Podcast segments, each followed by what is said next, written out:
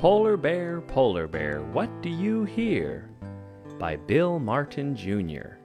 Illustrated by Eric Carl.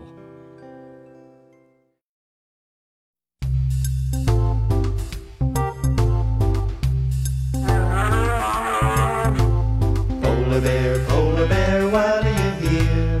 Polar bear, polar bear, what do you hear? I hear a lion roaring in my ear. I hear a lion roaring in my ear. Lion, lion, why do you hear?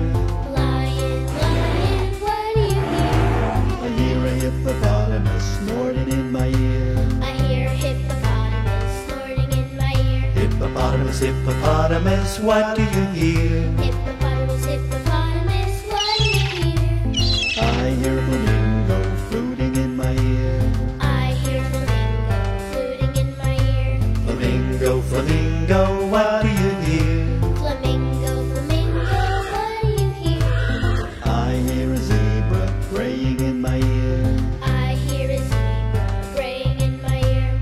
Zebra, zebra, what do you hear? Zebra, zebra, what do you hear?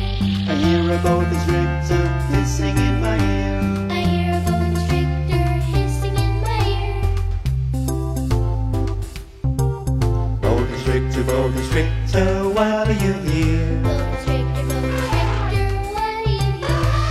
I hear an elephant trumpeting in my ear. I hear an elephant trumpeting in my ear.